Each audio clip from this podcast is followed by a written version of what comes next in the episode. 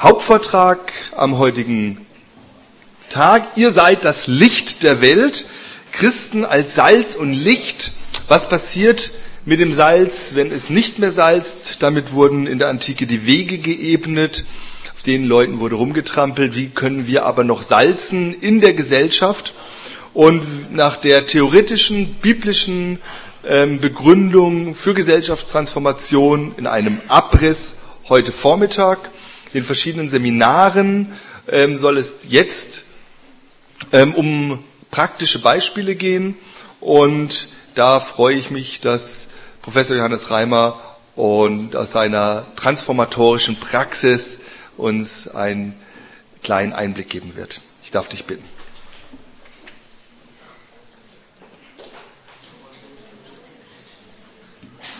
Ich weiß nicht, ob man sehen kann hier, das ist wahrscheinlich zu hell. Also es ist nicht so wichtig, dass man mich sieht. Ich bin schon vergeben. Äh, aber genau. aber die PowerPoint-Slides sollte man eigentlich sehen. Gut. Ihr seid das Licht der Welt. Ihr seid das Licht der Welt, unser Thema. Salz der Erde, ihr alle kennt diesen Text ja, ähm, den wir auf dem Hintergrund der, der, des Missionsbefehls einmal sehen wollen. Im Missionsbefehl heißt es, geht hin in alle Welt und mache zu Jüngern alle Völker. Wir haben darüber gesprochen heute Morgen. Es ist ein Auftrag zur Transformation des Volkes, der Nation. Und das, äh, im Alten Testament kommt es mit einem ganz simplen Satz äh, zum Ausdruck. Da heißt es in Jeremia 29, Vers 7, sucht der Stadt Bestes und betet für sie zum Herrn, denn wenn es ihr gut geht, so geht es auch euch gut. Und jetzt kommt das Wort Jesu in Matthäus 5, 13, 14, ihr seid das Licht der Welt, ihr seid das Salz der Erde. Es ist ein klasse äh, Ausdruck, kann ich nicht, will ich hier nicht auslegen, wir sollen uns mit der Praxis beschäftigen. Äh, es ist klar, wir werden niemals, und das habe ich jetzt extra für alle Pietisten, die kritisch äh, über diese Themen denken, wie ich das viele Jahre gedacht habe, dazugefügt, wir werden niemals miteinander klarkommen können, äh, die Gesellschaft transformieren zu wollen, wenn wir nicht davon ausgehen, dass in Christus eine neue Kreatur möglich ist. Es ist der neue, in Christus neu gemachte Mensch, es ist die Wiedergeburt, die wir erfahren, die uns den Zugang zu einem solchen Denken ermöglicht. Aber wenn es passiert, dann ist die ganze Kreatur darauf fixiert, zu warten, bis es zur Befreiung der Kinder Gottes kommt. Das ist ein faszinierender Text in Römer 8, 19 äh, bis 21. Wo Kinder Gottes offenbar werden, beginnt die Heilung der Umwelt. So einfach ist eben der Satz, der hier auf den Punkt zu bringen ist. Und die Verheißung ist auch klar.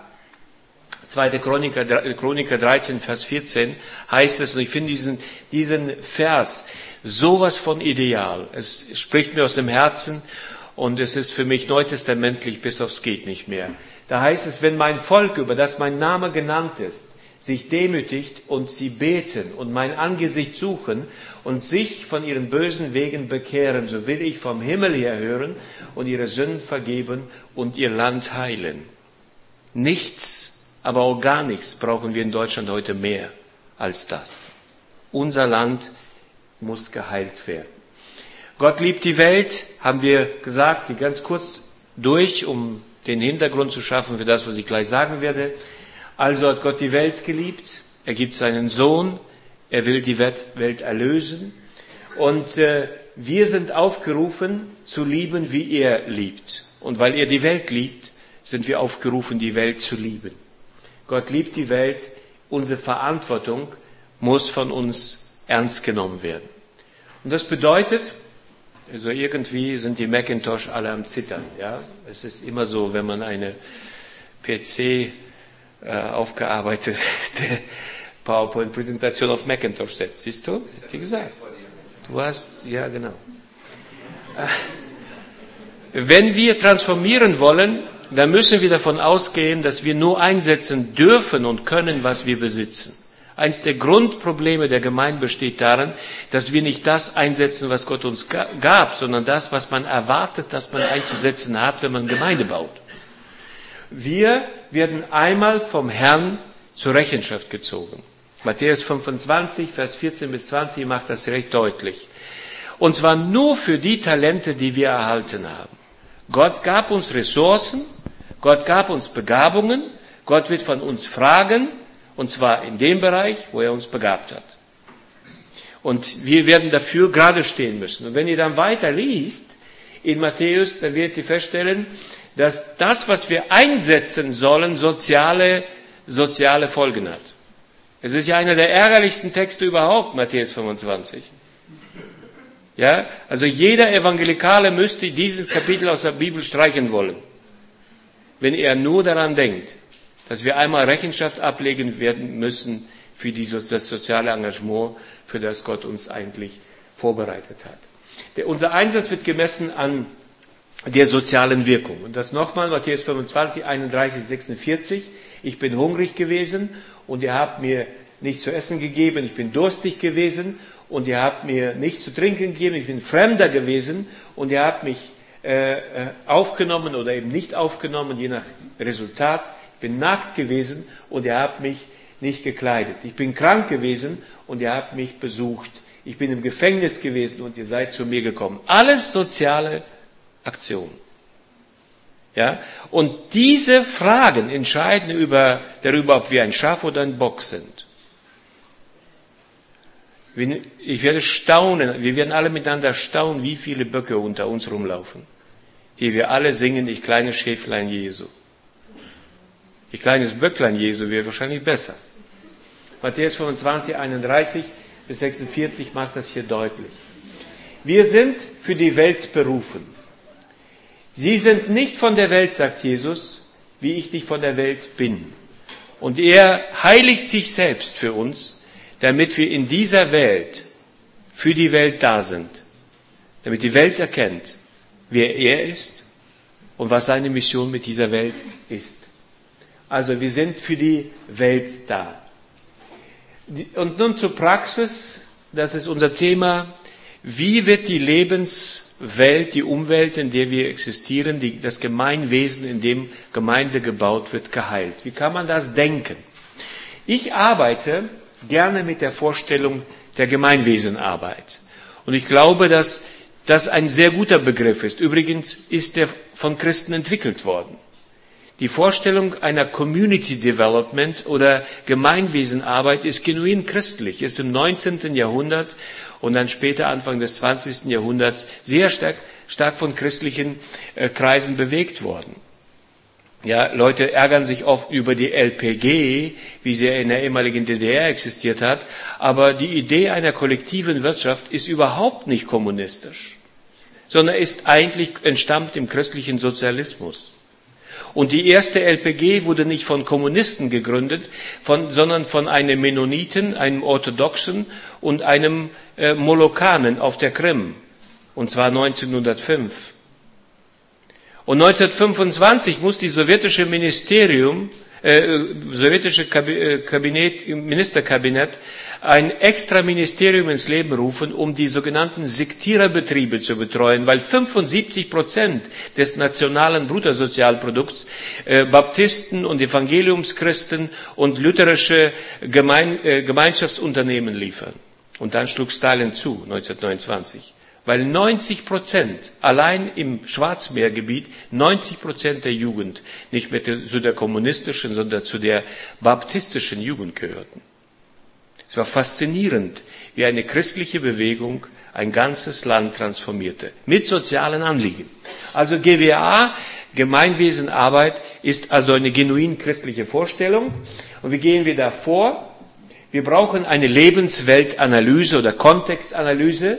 Wir müssen das Potenzial, was zur, zur Gestaltung einer, einer Vision zur Veränderung einer, eines Gemeinwesens äh, feststellen, also Kontextanalyse oder Lebenswerkanalyse, wie es hier heißt, Vision, Potenzial äh, festgestellt, die Hindernisse äh, formuliert, eine Planung vorgenommen und dann findet eine Aktion statt, eine Ausführung statt, Auswertung, Neuansatz, eine neue Analyse und so weiter und so fort. Das ist zyklisch gedacht. Hier fehlen die ganzen ganzen, ja, da sind sie ja, nein, die sind sogar da. Das ist zyklisch gedacht. Und wenn man zyklisch denkt, dann kann man von einem Punkt zum anderen springen. Es ist nicht linear, sondern man wird immer wieder neu darüber nachdenken müssen. Wir reden an der University of South Africa über äh, ein, eine Art Bohrer in die Gesellschaft hinein. Eine, eine spiralähnliche Entwicklung, die aus eine Runde nach der anderen sich in die Gesellschaft hineinbohrt, um die Gesellschaft zu verändern. Ja? Gemeinwesen, Arbeit mit einer Vision äh, begonnen, Potenzialanalyse und äh, Kontextanalyse über Hindernisse, die überwunden werden, Planung, Ausführung und so weiter und so fort. Dieser Zyklus, den wenden wir in der Praxis gerne an. Und äh, ich möchte kurz zu, einige Punkte zu, diesen, zu, zu, zu, zu den äh, Einzelstationen dieses Zyklus hier erwähnen. Einmal zur Lebensweltanalyse. Wir brauchen offene Augen und prophetische Einsicht. Zum Beispiel ist die Gabe der Erkenntnis ganz wichtig. Professor Bayerhaus, einer der äh, die Missionstheologie in unserem Land massiv äh, geprägt hat, der redet vom tripolaren, von der tripolaren Vorstellung äh, der Welt. Diese Welt, unsere Gesellschaft ist beeinflusst äh, einmal von Gott. Gott hat jede Stimme, jedes Blättchen auf den Bäumen, der hat all das kreiert. Die Welt ist Gottes Welt. Ja, bitteschön, niemand singt, weil ihm der Teufel die Stimme verliehen hat. Der Teufel ist überhaupt kein Kreator. Der hat nichts kreiert. Alles, was wir um uns herum sehen, ist Gottes Welt. Aber diese Welt ist korrumpiert. Die Welt wird verdreht. Die Welt wird vom Bösen korrumpiert. Also es gibt es eben die Gottesperspektive für die Welt und dann gibt es die teuflische Perspektive und dann gibt es uns Menschen. Wir sind als Adel Gottes in die Welt gesetzt, um die Welt zu beherrschen, zu gestalten. Und diese drei Pole sind wichtig zu sehen. Wir brauchen offene Augen, eine prophetische Einsicht, die Gabe der Erkenntnis ist hier gefragt. Wir müssen uns die Lebenswelt genauer ansehen und eine reine soziologische Untersuchung genügt überhaupt nicht. Aber ohne soziologische Untersuchung der Umwelt ist auch nicht getan. Also wir brauchen eine, eine, einen comprehensive approach, wie wir sagen, der mehrere Punkte mit einschließt. Äh, wir wollen feststellen, welche Probleme sind in der Gesellschaft sichtbar und wir wollen die Herausforderungen, vor denen Menschen stehen, einmal herauskristallisieren. Unsere gute Nachricht ist nur so weit gut, wie es auf konkrete Bedürfnisse der Menschen antwortet. Glaubt bloß nicht, dass das, was ihr für eine gute Nachricht haltet, auch gleichzeitig eine gute Nachricht ist für die Leute um euch herum. Also feststellen, wo stehen die Menschen. Dann, wir wollen feststellen, welche negativen Kräfte wirken hier mit in der Gesellschaft. Ja? Und aber zugleich, welche positive Erscheinungen sind zu verzeichnen. Gott hat die Welt nicht verlassen. Gott ist in der Welt aktiv. Gott ist in der Welt aktiv. Ich bringe immer diesen provozierenden Vergleich und sage, jeder Muslim ist vermutlich viel gastfreundlicher, als je ein evangelikaler Deutsch, Deutscher sein wird. Aber die Moslems sind keine Christen. Ja, sind sie deshalb in Fragen der Gastfreundschaft vielleicht trotzdem Gott näher als wir? Also es gibt positive Erscheinungen in, dem, in der Umwelt, es gibt positive Erscheinungen in der Gesellschaft und diese Erscheinungen dürfen und können instrumentalisiert werden. Also eine Kontextanalyse, kurz, bestimmt weit vom, vom, von dem entfernt, was man eigentlich dazu sagen muss und soll. Aber dafür wollen wir ja das Masterprogramm anbieten. Und dann ist da die Vision, eine Vision formulieren, die die Heilung der äh, von Gott äh, äh, geschaffenen Welt in die Rückversetzung dieser Welt, in ihren schöpferischen Urzustand beabsichtigt. Ich muss gleich dazu sagen, weil sofort wie aus der Pistole geschossen kommt dann der Vorwurf, können wir die Welten so wiederherstellen? Das ist überhaupt nicht die Frage. Es geht nicht um die eschatologische Frage. Äh, bitte lassen Sie es mit dem tausendjährigen Reich und dem, und dem äh, zweitausendjährigen Reich und welche Reiche wir alle noch denken mögen. An dieser Stelle geht es nicht um die Eschatologie, an dieser Stelle geht es um den Auftrag.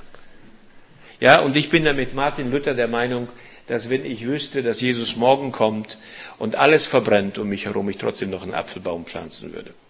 Weil es mein Auftrag ist. Es geht um den Auftrag und nicht um die Frage der Eschatologie. Stellen Sie bitte nicht die zweite Frage vor der ersten.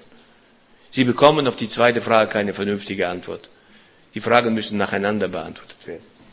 Ja, äh, wenn ich also eine Rückversetzung will, dann muss ich den Ist-Zustand ergründen. Und in der Vision geht es darum, dass ich, dass ich äh, sozial transformierende äh, Kräfte in Bewegung setzen, äh, die da in Richtung U-Zustand gehen. Wie stellt sich deshalb Gott die Lebenswelt meiner Mitmenschen vor?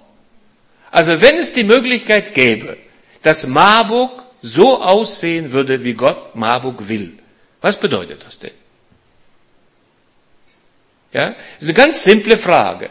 Wenn der Betrieb, mit dem du zu tun hast, wo du arbeitest, so aussehen würde, wie Gott sich den Betrieb vorstellt, wie würde er dann aussehen? Wenn die Stadt, die Gemeinde, die Dorfverwaltung so aussehen würde, wie Gott sich die vorstellt, wie müsste sie dann aussehen? Das ist eine simple Frage. Aber es ist eigentlich eine Frage nach einem politischen Programm. Nun, Politik und Christen, ach, Mai, fangt bloß nicht damit an. Aber Zusammenleben ist immer politisch. Bei Aldi einkaufen oder bei Ikea, meinetwegen, ist ein politischer Akt. Also muss ich die Frage nach Gerechtigkeit, nach Gottes Gerechtigkeit stellen. Die kann ich aber nicht stellen, wenn ich Gottes Vision für die Welt nicht kenne. Und äh, wenn ich eine solche Vision formuliere, dann muss ich zu Gott kommen. Aber ich sollte auch das, die prophetische und apostolische Sicht entwickeln. Ich brauche bestimmte Gaben, um so etwas zu entwickeln. Die Vision zu formulieren bedeutet, ich habe einen Text, den ich in den Kontext bringe. Der Text ist die Schrift, ist Gottes Vorstellung, die mir sich nur dann öffnet, wenn ich sie, die Schrift, prophetisch und apostolisch lese. Also, Transformationspotenzial feststellen. Welche Gaben und Fähigkeiten, welche Stellung hat Gott uns geschenkt? Was hat Gott uns eigentlich geschenkt? Was haben wir? Einsetzen können wir nur das, was wir haben. Es hat überhaupt keinen Sinn, vor Ort transformieren zu wollen, große Träume zu, zu träumen, wenn wir dafür gar kein Potenzial haben. Und Gott weiß, was er uns schenkt. Also was haben wir? Was ist vorhanden? Was ist offensichtlich? Was wird offenbar? Ja, was ist offensichtlich vorhanden? Äh, zum Beispiel, was hat deine Gemeinde? Habt ihr als Gemeinde ein Mitgliederprofil? Wisst ihr, welche Gaben und Fähigkeiten und sonstige, sonstiges Potenzial in der Gemeinde vorhanden ist? Wenn eine Gemeindeleitung darüber nicht Bescheid weiß, dann kann diese Gemeinde im Grunde genommen nichts Transformatives vor Ort unternehmen, Sinnvolles unternehmen, weil sie gar nicht wissen, was sie einsetzen. Ja, ich kann mir überhaupt keinen Chef in der, in der, im Betrieb vorstellen, der da äh, an die Drehbank Mitarbeiter stellen will, der weiß oder nicht weiß, habe ich nun einen Dreher oder nicht. Da stellt er fest, ich habe viele gute Leute. Und dann schickt er mich an die Drehbank. Da wüsste ich gerne, was daraus wird. Einen Theologen, der drehen möchte. Der dreht was zusammen. Mitgliederprofile. Ein Gemeindeprofil erstellen. Und dann geht es aber auch darum, welches Potenzial hat Gott eigentlich in der Welt, in der Umwelt? Welche Allianzen können wir denn äh, äh, schmieden? Denkt bloß nicht, dass in der Welt niemand humanitär, humanistisch, also gesellschaftstransformierend denkt. Wenn das so wäre, dann hätten wir heute keine Straßen, kein Straßennetz, wir hätten keine äh, soziale Infrastruktur. Wir alle, die wir arbeitslos werden würden, wir würden keine Arbeitslosenhilfe bekommen. Denn auf all diese Ideen sind nicht nur Christen gekommen. Vieles davon in dieser Welt ist ungeheuer positiv, weil Menschen den kreativen Verstand, den Gott ihnen gegeben hat, eingesetzt haben. Im Sinne Gottes. Also mit wem kann ich mich da verbündeln? Es ist erstaunlich, mit wem ich mich alles verbündeln kann. Da muss ich die Hindernisse benennen. Ja, dazu brauche ich einen sozialen und brauche einen prophetischen Durchblick. Oft ist es so, dass äh, äh, Lebensentwicklungen in unserer Umwelt, in den Lebensräumen behindert werden, weil da Kräfte der, des Bösen agieren. Ich muss also einen prophetischen Blick für die, für die, für die Entwicklung haben. Da sind soziale oder politische Kräfte aktiv, die gehören da gar nicht hin. Manchmal sind sie sehr konservativ, solche politischen Kräfte. Und da werde ich mich politisch engagieren müssen. Welche Hindernisse gibt es denn vor Ort? Oder ökonomische Hindernisse. Ja, als wir unsere Gemeinde begonnen haben, dann waren wir gleich im dritten Jahr, nachdem das endlich das Konzept griff und viele Leute aus der Welt zum Glauben kamen, da hatten wir 70 Prozent unserer Gemeindeglieder, die arbeitslos waren. 70 Prozent. Wie kann man dann Gemeinde bauen? Oder einen Ort transformieren wollen? Mit einer solchen Arbeitslosenarmee, die alle kein Geld haben. Viele davon waren Drogenabhängige, Ausgestiegene, Asoziale. Also ein Haufen von ganz komplizierten Gestalten. Und mit den komplizierten Gestalten sollte man jetzt was transformieren wollen? Also Hindernisse ökonomischer Art. Ja, geistlicher Art. Ich habe das schon gesagt. Also bei uns vor Ort stellten wir heraus, dass in diesem 600 Jahre alten oberbergischen Dorf es noch nie eine Kirche gegeben hat. Weder katholisch noch evangelisch. Wo vor vielen, vielen Jahrhunderten ein Druidenorden gegründet war. Und dieser Ort hat es heute noch im Zentrum. Das Zentrum heißt Am Dreieck. Und wer mit, mit Masonen, wer mit Freimaurern bekannt ist und weiß, was Druiden sind und Druidenorden ist und weiß, welche Bedeutung da Dreiecke haben, da kann man, können sich äh, das zwei Fingern ausrechnen, was das eigentlich für ein Ort war. Und ist.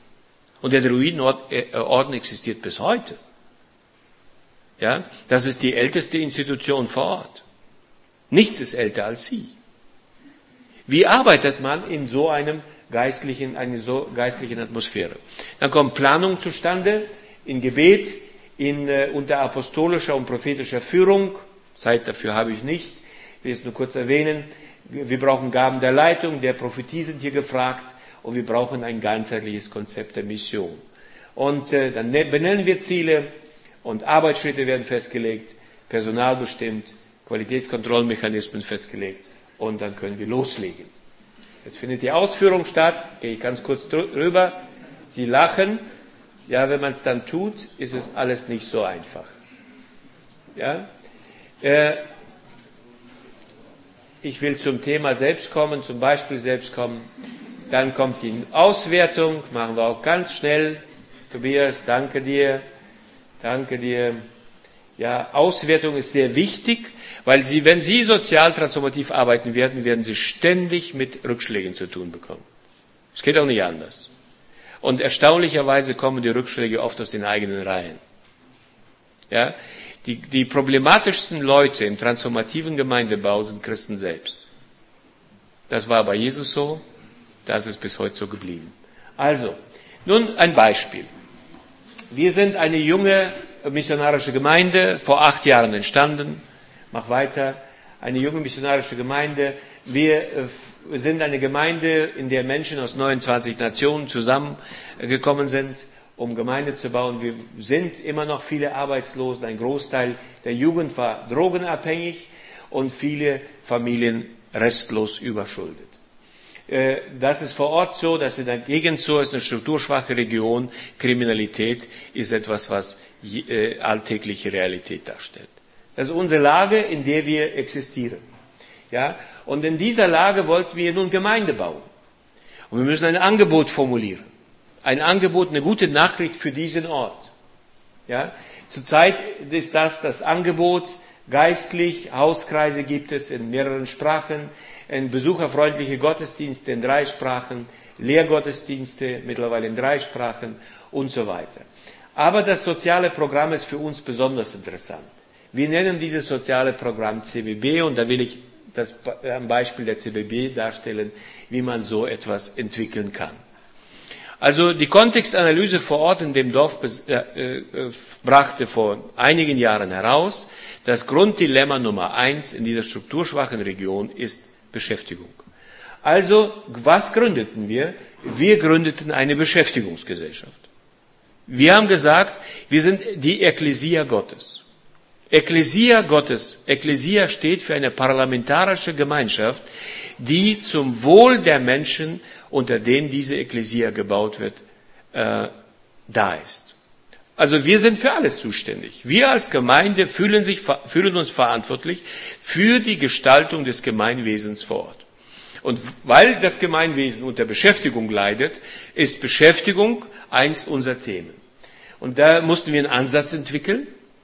Und dieser Ansatz wurde entwickelt und eine Entwicklung fand statt, Pläne wurden gemacht und Ergebnisse sind da. Ich möchte unseren Ansatz mal darstellen. Dieser Ansatz ist natürlich nicht entstanden, weil wir so alle klug sind, sondern weil wir uns wir haben uns informiert, wir haben entsprechende Literatur gelesen, und zwar weltlich wie christlich. Wir haben uns Konzepte angeguckt, die anderswo verwirklicht wurden und schlussendlich angepasst auf das, wo wir sind und wie wir arbeiten. Ja? Äh, das klassische, die klassische Situation, in der wir uns heute befinden, besagt, der Markt entlässt seine Arbeiter. Kapitalismus wird immer einen Überschuss an Humankapital haben. Immer. Das, das liegt im Wesen des kapitalistischen Systems. Es wird immer im Kapitalismus Arbeitslose geben. Es geht nicht anders. Der, der Markt wirft alles raus, was nicht markttauglich ist. Der Markt entlässt Arbeiter. Was haben wir für eine Lösung gefunden? Der Staat bietet Arbeitslosenunterstützung an. Ohne Arbeit allerdings verliert das Leben jeden Sinn und der Mensch fällt der Gesellschaft zu Last. Das ist das, was bei uns heute der Fall ist. Der Primärmarkt wirft den äh, Überschüssigen raus und der Überschüssige landet in der Arbeitslosigkeit. Damit landet dieser Überschuss, überschüssige Mensch in, einer, in einem Dilemma. Nicht nur die Arbeitslosenversicherung wird jetzt belangt. Die Sozialversicherungen aller Art werden belangt. Die Arbeitslosigkeit ist ein sehr teures Unternehmen für unseren Staat. Eigentlich eine große Dummheit. So, das haben wir so gedacht. Eine kleine Gemeinde im Oberbergischen beschließt, das ist, was wir von dem halten, was unser Staat so macht. Wir brauchen also eine Lösung. Ja? Und wir sagen, wir brauchen eine Lösung, die sich, die, die sich mit der Bibel kompatibel äh, zeigt, die sozial gerecht ist. Eine Lösung, die anders aussehen würde als das, was unser Staat bietet. Wir sagen, Arbeitslose werden nicht in die Arbeitslosigkeit geschickt, sondern sie werden in eine Beschäftigungsgesellschaft übernommen. Arbeit muss als Sinngebung erhalten bleiben. Paulus kann sagen, wenn ich arbeiten will, der soll was? Auch nicht mehr essen wollen. Arbeit ist also ein, ein zentraler äh, Wert, äh, ein wichtiger Wert in der Lebensgestaltung der Menschen. Arbeitsangebot entwickeln ähm, und zwar in einem potenziell neuen Markt, einem zweiten Markt, einem subventionierten Markt. Äh, und dann streben wir eine Neueinstellung für diese Person an. Der erfolgreichste ähm, äh, zweite Markt wird dann von dem Primärmarkt erstmal unberühmt bleiben müssen. Also, dass der Primärmarkt da wird einer jemand überschüssig rausgeschmissen und statt jetzt einer Arbeitslosenversicherung anheimzufallen, gerät er in unseren zweiten Markt, in eine christliche Beschäftigung. Mit dem Ziel, diese Person vielleicht mit, einem, mit einer neuen Idee in den Primärmarkt äh, zu, neu zu integrieren. Unser Ansatz geht davon aus, man kann nicht ohne Arbeit überleben. Es ist nicht eine Frage nach Geld, sondern eine Frage nach Sinn. Und im Idealfall würde ein Arbeitsloser in unserer Gemeinde sich bei den Gemeindeleit, bei der Gemeindeleitung melden und sagen, ich bin gestern arbeitslos geworden, bitte verschafft mir Arbeit. Wir können der Person vielleicht kein Geld anbieten, aber was wir entdeckt haben, Deutschland ist von Arbeit zugewühlt. Arbeitsangebote gibt's an jeder Ecke. Du kannst arbeiten bis zur Vergasung. Dafür kriegst du nicht immer Geld. Das ist ein ganz anderes Thema. Aber es ist nicht Arbeitsbezahlung, das Sinn stiftet, sondern Arbeit selbst, Arbeit an sich. Und die Arbeit an sich ist also ein wichtiger Wert. Und wenn man Arbeit an sich neu entdeckt, dann wird man auch Bezahlungsmechanismen entwickeln können. Und es ist erstaunlich, wie das dann bald wird. Also wir haben hier eine ganze Struktur entwickelt und äh, diese CBB, die Christliche Beschäftigungsgesellschaft, hat eine ganze Reihe Programme in Bewegung gesetzt. Wir haben eine längere Zeit zum Beispiel eine Tankstelle unterhalten. Das war die erste evangelikale Tankstelle in Deutschland.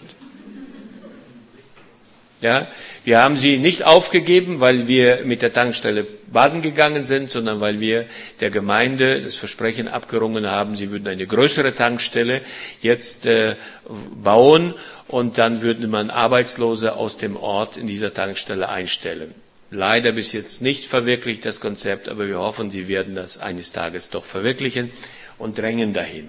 Wir haben, die, äh, wir haben uns sofort eingeklinkt, sobald Nordrhein-Westfalen die Entscheidung getroffen hat, dass Ganztagsschulen eingeführt werden.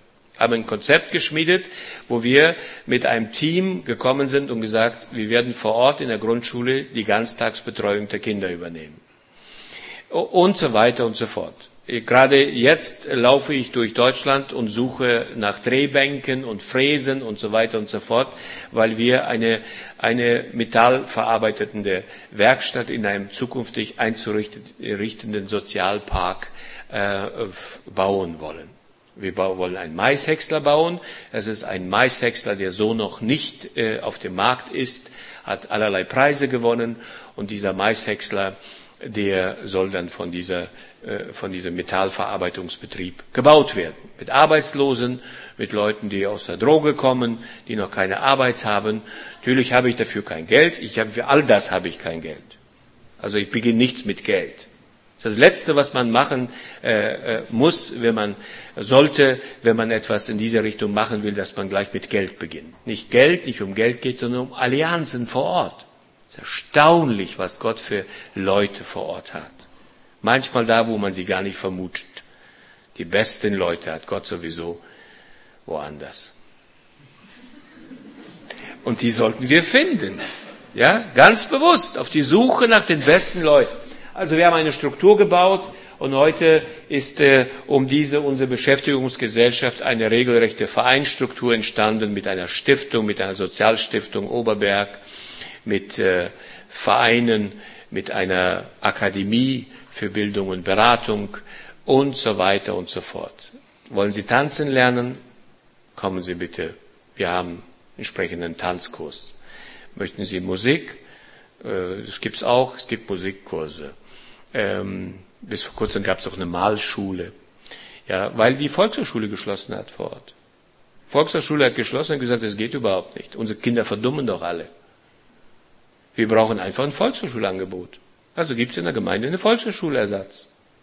Ja, aber die Leute, wo nimmt man die Leute her? Wo nimmt man die Lehrer her? Aus der Welt. So klar. Wir haben eine Reihe von Angestellten gehabt, die waren überhaupt keine Christen. Die haben einfach angestellt, weil sie gute Leute waren. Weil sie da, wo wir sie brauchten, die besten Experten waren. Müssen wir denn Angst haben vor einem Ungläubigen? Und sobald der Ungläubige in einem tollen christlichen Konzept arbeitet und ihr Christen euer Zeugnis nicht versteckt, sondern ganz normal den Glauben an Christus, die Gerechtigkeit, die Gott in euer Herz gelegt hat, lebt, da werden sie Fragen stellen. Und stellen sie Fragen, da werden sie Antworten erwarten und dann kann man ihnen sagen, was Christus für euch bedeutet. Und in kürzester Zeit finden sie zum Glauben. So ist Gemeinde gewachsen, ohne dass Evangelisation notwendig war. Was hat uns die CBB gebracht? Etwa 60 Menschen haben wir seitdem beschäftigt und äh, die werden beschäftigt. Mehrere, mehrere Personen sind mittlerweile voll beruflich eingestellt. Eine Reihe unserer Geschäftsideen wurde weiterentwickelt. Es sind äh, mindestens zwei Firmen entstanden, die im Primärmarkt äh, äh, weiter arbeiten und da Leute beschäftigen. Menschen kommen ins Gemeindehaus. Unser Gemeindehaus ist zum Dorfclub geworden. Das Image der Gemeinde in der Bevölkerung ist überaus positiv. Wir sind nicht mehr negativ. Wir sind eine Freikirche, von der Sie sagen, das ist unsere Kirche. Auch wenn Sie da nicht Mitglieder sind. Die Kirche ist sozial für Sie eingestellt. Und es finden Bekehrungen von Gemeindefremden statt.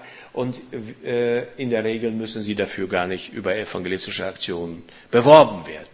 Letztes Jahr hatten wir sechs Taufen. Wir sind eine Freikirche, die an Glaubenstaufe glaubt. Und wir haben sechs Taufen hinter uns. Für eine Dorfgemeinde in einem kleinen Dorf. Und ein ziemlich gutes Ergebnis. Gott segnet. Also, ich äh, schließe hier. Wir wollen das hier einfach abbrechen. Die Gruppenarbeit lassen wir weg. Die Zeit, äh, die mir gegeben war, ist zu Ende.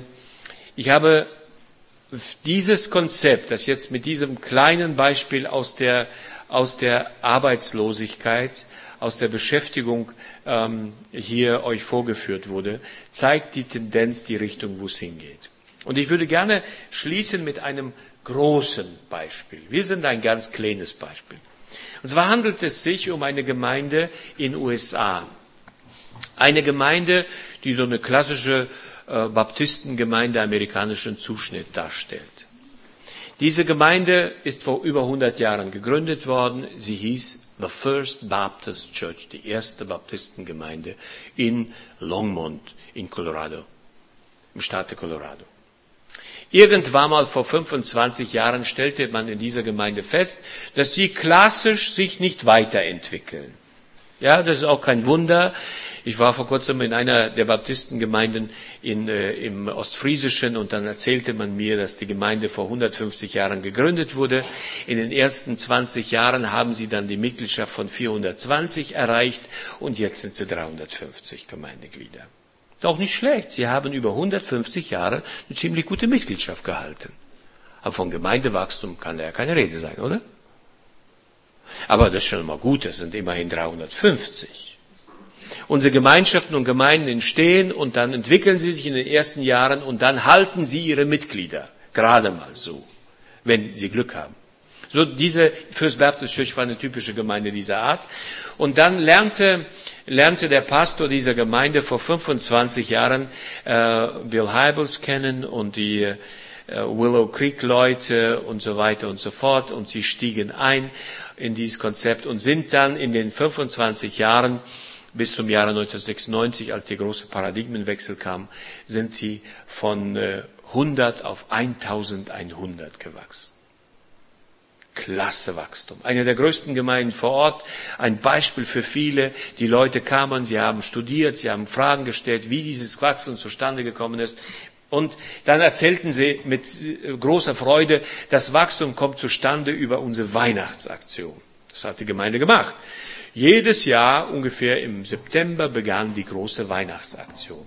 Und im Jahre 1996, äh, als dann dieser Paradigmenwechsel kam, da hatten sie 32.000 Menschen mit Evangelien, mit Geschenken, mit Traktaten erreicht. 32.000 Menschen in 3.000 Veranstaltungen. Ja, in drei Monaten. Unsummen an Geld sind in diese Aktion geflossen. Am Ende der Woche hat Pastor Rick Rousseau, der Hauptpastor der Gemeinde, der Aktion, äh, am Ende der Aktion hat Pastor Rick Rousseau im Januar 1997 beschlossen, sein Team zusammenzuholen und mal zu fragen, äh, was ist eigentlich äh, das Aus, äh, ja, was sind die Resultate dieser großartigen Aktion? Und zwar über die 25 Jahre. Sie haben sich hingesetzt und fragten dann nicht nur, wie viele Leute sind zu uns gekommen, sondern sie fragten auch, woher sie kamen. Und das war der große Eye-Opener. Die Gemeinde ist in den 25 Jahren von 100 auf 1100 gewachsen und zu 85 Prozent war der Neuzugang aus anderen Gemeinden gekommen. Äh, es blieben nur 15 Prozent. Von 1015 Prozent sind, wie viel? Wie sind's? 100 und? Na, von 1015 Prozent. Also, ihr habt kein Mathe in der, in der, in, im Bibelseminar? Doch? Das ist aber schlecht. Also, das war eine rhetorische Frage und ihr seid keine Kinder mehr, ich verstehe das. Also, auf jeden Fall, wenn man jetzt aber 150 durch 25 teilt, wie viel ist das? Sechs. Danke. Klasse. Hast die Ehre der Schule gerettet. Ja, mit anderen Worten, etwa sechs Leute sind im Jahr zum Glauben gekommen bei einem Aufwand, der in Hunderttausende Dollar ging. Und Amerikaner sind, wenn es ums Geld geht, doch etwas ernst zu nehmen. Die haben gesagt, irgendetwas läuft hier recht blödsinnig. Ein Riesenaufwand für sehr wenig Erfolg und einem großen Stehlen von Schafen. Vorher waren sie Methodisten, jetzt sind sie Baptisten. Na und? Vorher waren sie Presbyterianer, jetzt sind sie Baptisten. Vorher wurden sie nur einmal getauft, und zwar nach vorne, jetzt taufen wir sie nach hinten, und zwar dreimal, und sie sind jetzt richtige Baptisten. Also irgendwas ist an dem ganzen Konzept schwachsinnig. Und dann haben sie sich damit beschäftigt und kamen auf den Gedanken, dass sie in ihrer Gesellschaft eine Kontextanalyse machen müssten und fragten dann die Leute in Longmont und stellten fest, ihr Gemeinde hat ein schreckliches Image, snobistisch, eingebildet, die besonders frommen dahinten, die unnahbaren, und so weiter und so fort. Sie haben zwar 32 Pakete, Liebespakete verteilt und die Leute nahmen die auch gern, denn wir nehmen keine kostenlosen Geschenke an, auch wenn natürlich der Mann, der das Geschenk da oder die Frau das Geschenk vorbeibringt, für nichts gehalten, für niemand gehalten wird. Schiete kurz zu machen. 1997 lief im September 1997 die erste Aktion ganz anderer Art. Die Aktion hieß It's Time to Serve. Es ist Zeit zu dienen. Eine faszinierende Aktion. Etwa 1500 Leute hatten sich eingeschrieben für diese Aktion und die Gemeinde hat dann Straßen aufgeräumt. Die Gemeinde ist zu Pleitiers gegangen, die fast ihre Firma ruiniert hatten, haben ihnen geholfen zur Schule gegangen, haben dem Schuldirektor vorgeschlagen, sie würden einfach während der Schulferien, der, der Weihnachtsferien die Räume äh, streichen äh, und äh, wo es sein müsste auch reparieren. Sie würden den Kindergarten haben sie repariert. Sie sind in einer medizinischen Klinik gewesen, haben da geholfen. Sie haben also die drei Monate September bis Januar nur geschuftet. Und die Parole, die ausgeworfen wurde, kein Wort über Jesus. Das haben wir schon 25 Jahre lang gemacht. Wir dienen nur. Das war 1997. 2003 erschien das Buch von Rick Rousseau, The Externally Focused Church. Das ist eines der besten Bücher, leider nicht in Deutsch vorhanden. Lies es mal. Es ist ein faszinierendes Buch. In diesem Buch, also 1997, sechs Jahre später erschienen, fünf Jahre später geschrieben, fünf Jahre waren vergangen und die Gemeinde in, in, im Staat Colorado, in der Stadt Longmont, die heute Lifebridge Church heißt, könnt ihr bitte nachgucken auf euren Internetseiten, ist von 1500 auf 4.500 Mitglieder gewachsen. Jetzt war allerdings der Neuzugang zu 85 Prozent Erstgenerationschristen das Verhältnis umgekehrt. Es ist erstaunlich, was möglich ist, wenn wir beginnen, unsere Dörfer zu transformieren. Als wir unser Projekt in unserem Dorf begonnen haben, da war ich mit fünf Mitgliedern, da war ich beim Bürgermeister. Bis heute werde ich nie vergessen. Ich hatte ein Konzept geschrieben, es hieß Kirche zurück ins Dorf. Kam mit diesem Konzept zum Bürgermeister, gab ihm das Konzept, er las es durch und lachte mich aus ein Katholik, und fragte, Herr Professor, wie viele Leute haben Sie eigentlich? Ich gesagt, fünf haben wir. Zwei Ehepaare und eine alleinstehende Frau. Hat mich ausgelacht. Heute treffen wir uns regelmäßig mit dem Bürgermeister und wir besprechen vieles miteinander. Er fragt gern, weil er sagt, ihr betet. Er ist katholisch, aber er ist zutiefst überzeugt, dass diese Freikirche da hinten ein wichtiges Instrument zur sozialen Gestaltung des Gemeinwesens geworden ist. Es ist faszinierend zu sehen, wie es da läuft. Einmal im Jahr feiern wir Erntedank. Wir machen so ein bisschen verrückter als andere, weil wenn man sozial transformativ arbeitet, ist man immer etwas verrückter, glauben Sie mir.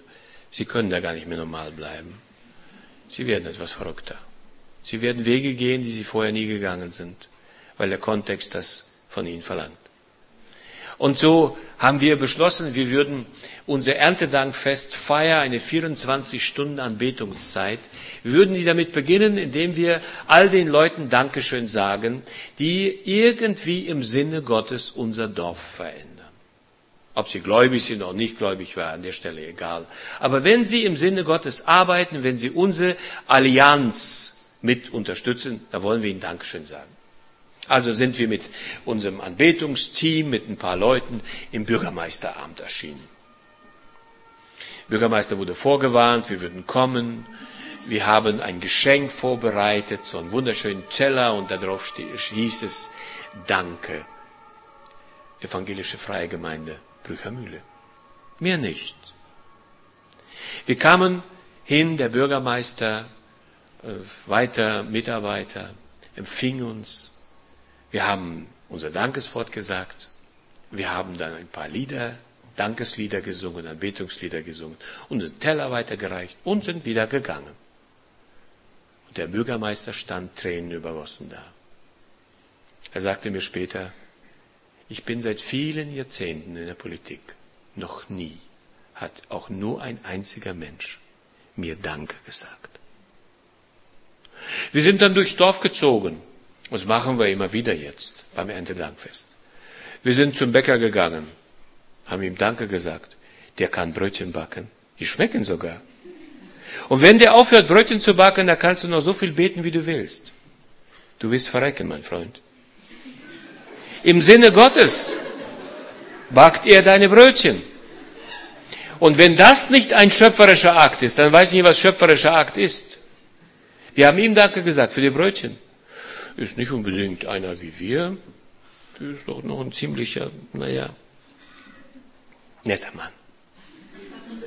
Aber Brötchen und sein Brot und der Kuchen und der Tankwart und der große Metallverarbeitungsbetrieb.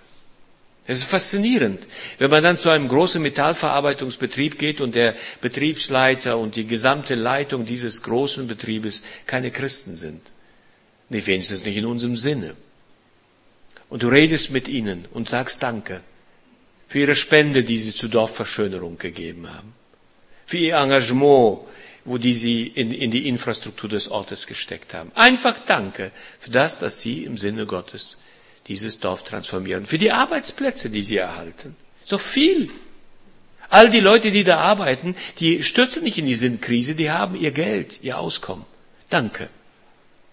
Und dann kommt der gleiche Chef der Firma und sagt, ich würde gerne bei der christlichen Beschäftigungsgesellschaft, die ihr habt, mithelfen. Wäre das möglich? Und investiert auf einmal Geld.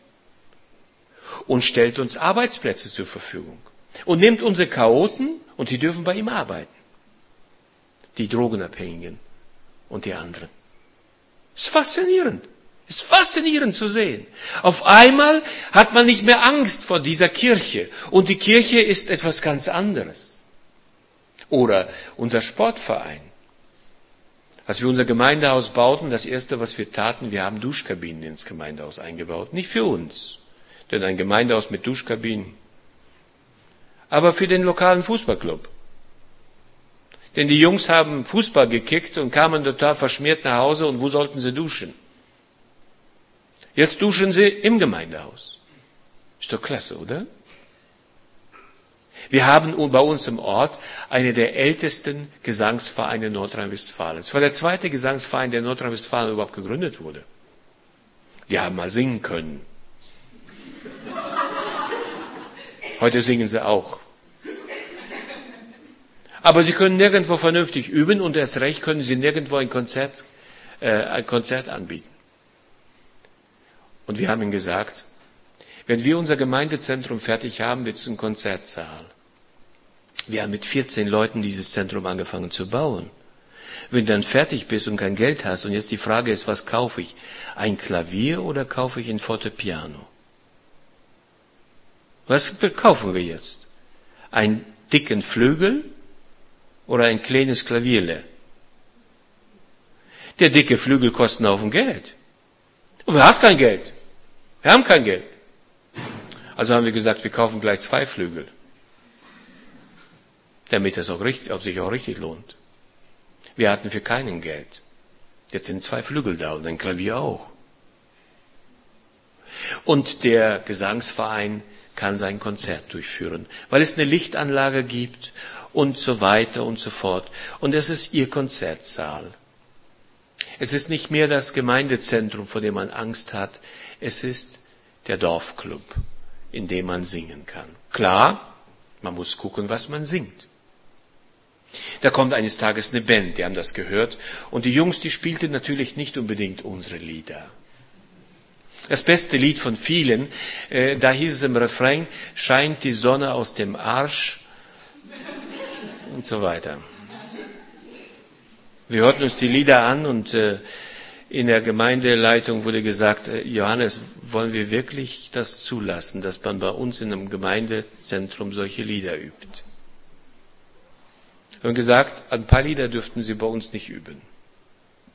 Die politisch inkorrekten, wo man beschimpfte und mit allerlei Fluchwörtern die Frau Merkel besah. Und weil es gleich äh, Ausgleich bei der SPD auch finden musste, haben wir gleich die anderen Politiker mit gemeint. Die können sie woanders üben. Bei uns sollten sie bitte über sie schimpfen, aber mit ein bisschen anständigeren Ausdrücken. Da waren sie einverstanden. Hauptsache, sie durften schimpfen. Ist auch in Ordnung. Letztes Mal, als wir unsere 24 Stunden Anbetung hatten, stand an der Bassgitarre derjenige, der am lautesten scheint die Sonne durchgesungen hat. Jetzt sang er ein Lied zur Ehre Gottes. Ein völlig anderer Mensch. Ich sage euch, wenn die Sonne bei ihm durch die bestimmte Stelle nicht geschienen hätte, und zwar in unserem Gemeindezentrum, dann hätte er die Bassgitarre für die Anbetungsstunde auch nicht genommen. Die Angst abgebaut und ein Zentrum zur Transformation des Dorfes ist am Werden. Wir sind weit davon entfernt, gut zu sein, aber nicht schlecht, was so gelaufen ist. Ein Praxismodell, und damit schließe ich, dass man nicht nachahmen kann. Man kann dieses Dorfprojekt nicht wiederholen, weil Kontext zu Kontext anders aussehen wird. Aber wenn ihr dann äh, bei euch in eurem Kontext die entsprechende Lebensweltanalyse macht, das Potenzial, das euch gegeben ist, analysiert, die Allianzen vor Ort einmal festlegt und dann nach Projekten sucht, dann werdet ihr staunen, wie viele da sind. Eine Gemeinde von der ich bereits im, heute Vormittag sprach, die ihre Stadt befragte, ob man die evangelisch-verkirchlichen Gemeinde kenne. Kam mit dem ganz schlechten Ergebnis. Mein Gehalt blieb bei mir. Ich musste es nicht auszahlen. Dann gingen sie zum Bürgermeister und sagten nach meiner Empfehlung, wir wollen was tun für unseren Ort. Wir wollen irgendwas tun, den Menschen zugute tun. Wir haben entdeckt, die Gemeinde Jesu ist da, damit den Menschen was gedient wird. Wir würden gerne was dienen. Was dienen? Kein Problem. Wer was dienen will, der wird gewartet. Der wird, kann sofort dienen. Der Bürgermeister hatte auch sofort eine Idee. Er sagte, wir haben zweimal in der Woche Markt und nach dem Markt ist unser Marktplatz versaut. Wie wäre es, wenn ihr den aufräumt? Das war nicht keine evangelistische Aktion und so, aber die Jugend hat nachgedacht und sagt, wir machen das. Also haben sie beschlossen, sie machen diese Aktion.